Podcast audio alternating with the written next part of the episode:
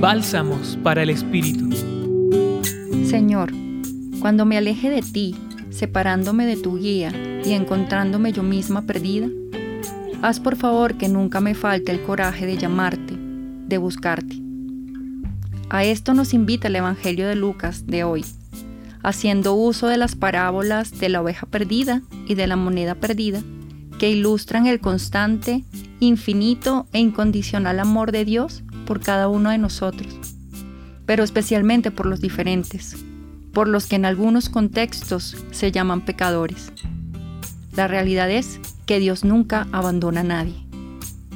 Te invito a que pienses en todo lo que haces para encontrar algo que has perdido. Sin duda alguna, la búsqueda es más amplia cuando lo perdido es más valioso. Jesús nos da dos ejemplos de personas buscando lo que es precioso o importante para ellas. Y escuchamos además de la alegría con que disfrutan cuando lo encuentran. Emplea estos ejemplos para tratar de explicarnos el significado de cómo Dios nos busca y su alegría cuando renovamos nuestra amistad con Él. Su búsqueda de nosotros le costó mucho más que el esfuerzo de buscarnos. Le costó su vida, amando hasta el extremo.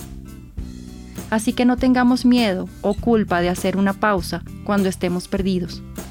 Cuando seamos conscientes de que vamos por un camino que puede resultar perjudicial para nosotros o para otros, recordemos siempre la invitación de hoy.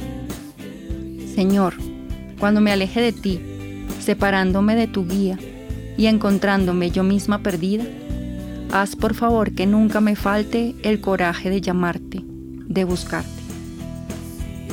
Hoy los acompañó en la reflexión Isabela Tenorio Obando y en la voz Mariela Marcano desde el Centro Pastoral San Francisco Javier de la Pontificia Universidad Javeriana.